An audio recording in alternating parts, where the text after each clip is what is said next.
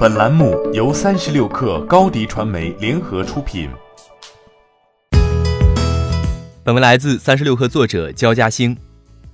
二零二零年一月十五号，移动数据和分析公司 App Annie 发布了二零二零年移动市场报告，回顾了二零一九年全球移动领域宏观趋势，分析了移动对各个行业和全球经济的广泛影响，并对二零二零年全球移动领域的发展作出预测。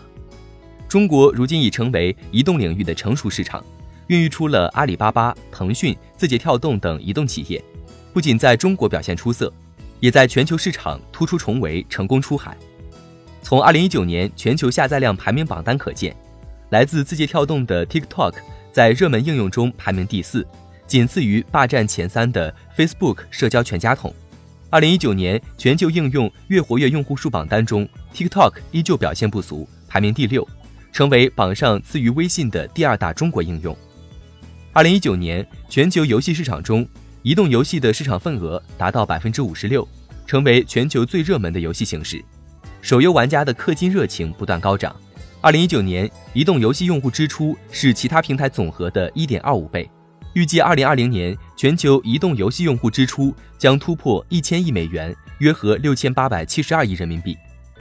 腾讯吸金能力领先全球游戏公司，王者荣耀消费者支出排名全球第二，PUBG Mobile 也入围前十。除此之外，网易开发的《梦幻西游》位列全球第七，与腾讯一起成为吸金能力最高的游戏公司。二零一九年，全球购物 App 下载量增加百分之二十，超过五十四亿次。线上电商和线上线下结合，都成了消费者愈发青睐的购物方式。越来越多消费者转向移动渠道进行搜索、对比、购买，并建立忠诚度，增加了线上线下的交易转化。在中国，越来越多的公司针对用户需求开发移动购物平台。在二零一九年中国购物 App 突破榜单中，注重用户下沉的拼多多高居榜首，京东和二手交易平台闲鱼分列第二、第三。提供个性化服务已成为新的战场。